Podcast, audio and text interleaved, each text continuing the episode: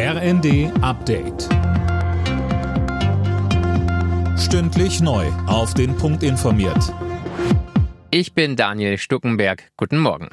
Nach dem Bodenpersonal versuchen jetzt auch die Piloten der Lufthansa höhere Gehälter durchzusetzen. Seit Mitternacht haben sie die Arbeit niedergelegt für 24 Stunden. Sönke Röhling. Insgesamt sind fast 800 Verbindungen gestrichen worden. Betroffen davon sind rund 130.000 Passagiere, vor allem an den Drehkreuzen München und Frankfurt. Vereinzelt wurden aber auch schon gestern Flüge gestrichen.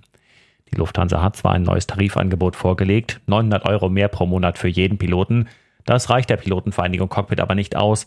Sie fordert für dieses Jahr 5,5 Prozent mehr Geld und anschließend einen automatischen Inflationsausgleich. Die Experten der Internationalen Atomenergiebehörde haben damit begonnen, das AKW Saporischja in der Ukraine zu untersuchen. IAEA-Chef Grossi zeigte sich zufrieden. In wenigen Stunden sind viele Informationen zusammengetragen worden. Einige Experten dürfen noch die nächsten Tage bleiben.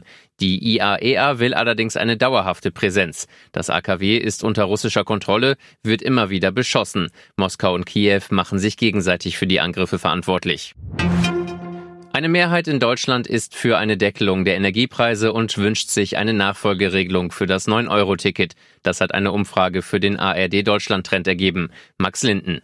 Gut drei Viertel der Befragten wünschen sich, dass eine Nachfolge für das Billigticket kommt. Sollte es maximal 29 Euro monatlich kosten, würden es noch knapp 60 Prozent nutzen.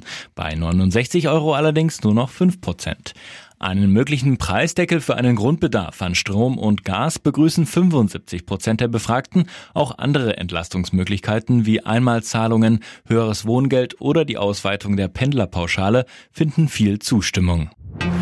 Bei den US Open hat Jule Niemeyer, die einzig verbliebene Deutsche, die dritte Runde erreicht. Gegen Julia Putintseva aus Kasachstan setzte sie sich mit 6 zu 4 und 6 zu 3 durch. Alle anderen deutschen Starter waren schon jeweils in der ersten Runde ausgeschieden.